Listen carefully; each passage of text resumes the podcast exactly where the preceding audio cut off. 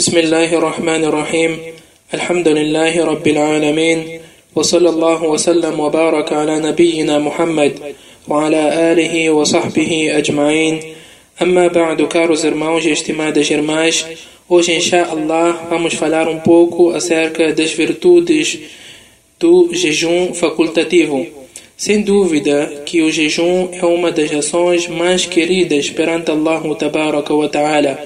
E podemos notar isto da prática do profeta sallallahu alaihi wasallam e dos sahabas e dos ulamás rahimahumullah que eram constantes nesta mesma prática. Quer dizer, com muita constância eles jejuavam e faziam jejuns facultativos. O profeta sallallahu alaihi wasallam jejuava todas as segundas e quintas-feiras. Alguns ulamás, rahimahumullah, jejuavam um dia sim e outro dia não, seguindo o hadith onde o profeta sallallahu alaihi wasallam diz que o melhor jejum é o jejum feito da forma como Daud alaihi salatu wassalam fazia. Ele jejuava um dia e eh, deixava de jejuar no dia seguinte.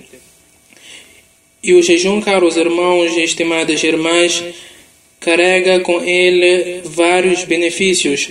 Um dos benefícios é que se nós conseguimos deixar algo que é halal, a comida por Allah wa ta'ala, então com certeza que iremos deixar os nossos prazeres ilícitos somente para o agrado de Allah wa ta'ala.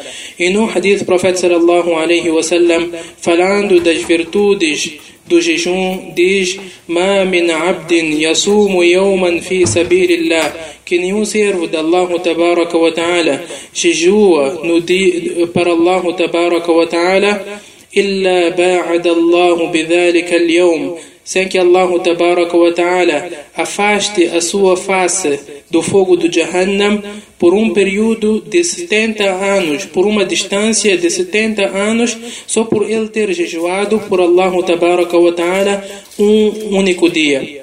Sem dúvida, caros irmãos e estimadas irmãs, que é uma grande virtude.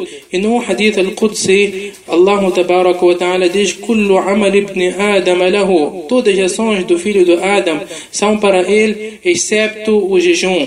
فإنه لي وأنا أجزي به Allah tabaraka wa ta'ala não determinou a recompensa do jejum isso somente Allah wa ta'ala é quem sabe a sua recompensa e irá recompensar muito bem para os jejuadores.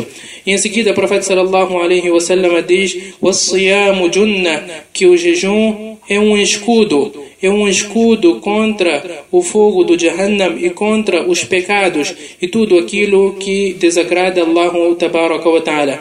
E no outro hadith, o profeta sallallahu alaihi wasallam diz que no dia de Qiyamah haverá uma porta específica para os jejuadores que chama-se Rayyan. Que Allah ta'ala faça de nós bons muçulmanos, daqueles que seguem o profeta sallallahu alaihi wasallam e todos aqueles que seguiram esta uh, mesma uh, este mesmo caminho seguido por profeta sallallahu alaihi wasallam wa sallallahu wa sallam wa baraka ala nabiyyina Muhammad wa ala alihi wa sahbihi ajma'in